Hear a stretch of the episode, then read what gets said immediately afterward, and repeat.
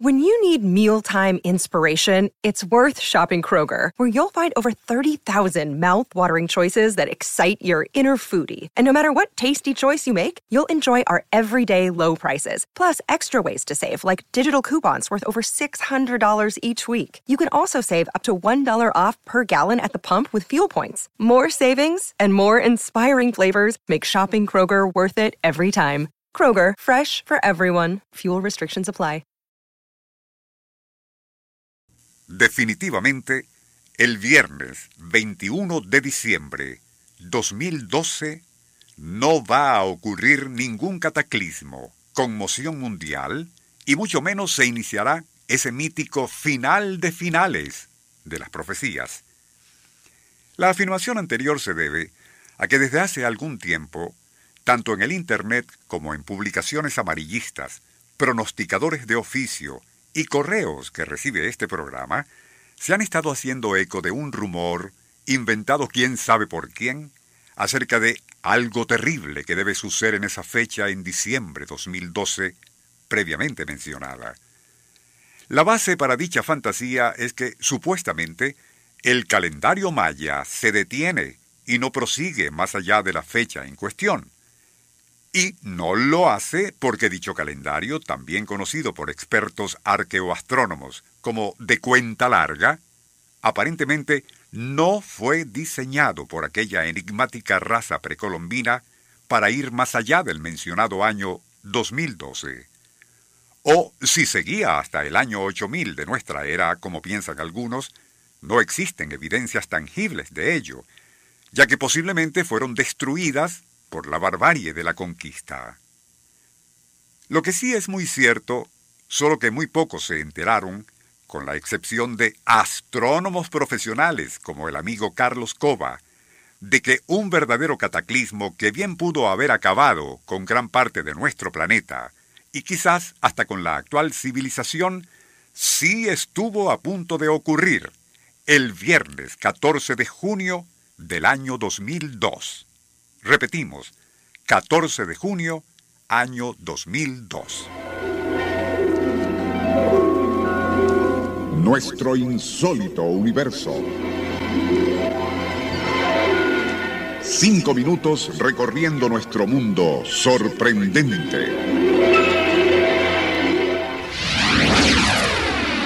A una velocidad de casi 40.000 kilómetros por hora, emergió prácticamente de la nada el 14 de junio 2002 un desconocido asteroide que literalmente, y como se dice, le rozó la pintura al planeta Tierra.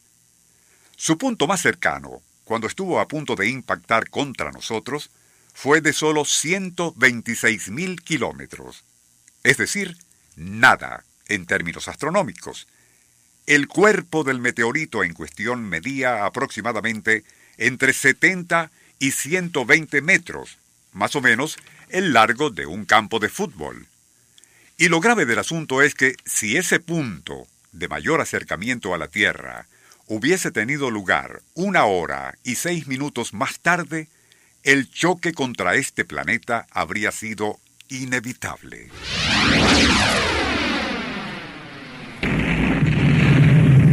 El consiguiente estallido equivalente en poder destructivo a unas mil bombas atómicas, como la que destruyó a Hiroshima, habría arrasado con un área equivalente a todo el Distrito Federal. Pero, y siendo así, ¿cómo es que tan peligrosa aproximación no fue detectada con suficiente anticipación por observatorios de todo el mundo, donde existen bancos de computadoras capaces de hacerlo? Este aspecto en particular ha sido precisamente el que más ha preocupado a científicos del programa LINEAR, Laboratorios LINSIN, para investigación de asteroides cercanos a la Tierra, que opera en los Estados Unidos de Norteamérica. Y la razón es la siguiente. Solo se supo de que el meteorito en cuestión había estado a punto de chocar con la Tierra tres días después de esa aproximación. Y no fue telescópicamente o por radar, sino debido a las perturbaciones gravitatorias que ese objeto provocó en el llamado sistema Tierra-Luna. Por su parte, el astrónomo John Davis del Observatorio Real de Edimburgo, quien calculó la trayectoria de ese cuerpo errante que casi nos chocó, racionaliza sobre que su inminente acercamiento no pudo ser detectado previamente debido a que se nos vino encima en línea recta desde el Sol. De allí que resultó imposible para el ya mencionado programa lineal captar esa trayectoria tan amenazante.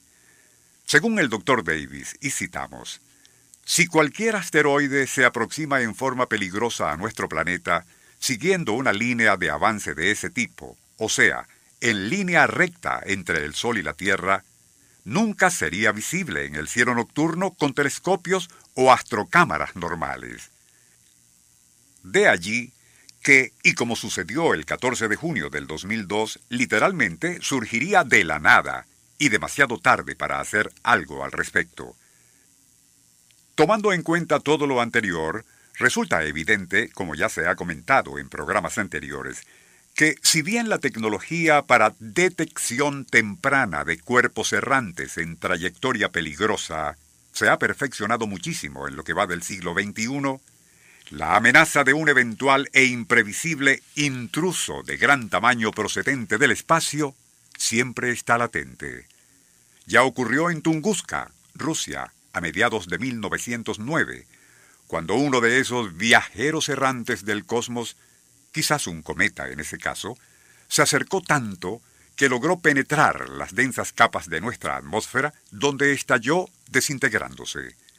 Las huellas de aquella catástrofe, que literalmente arrasó con grandes extensiones, afortunadamente deshabitadas, se pueden ver claramente en cualquier enciclopedia astronómica o en el Internet.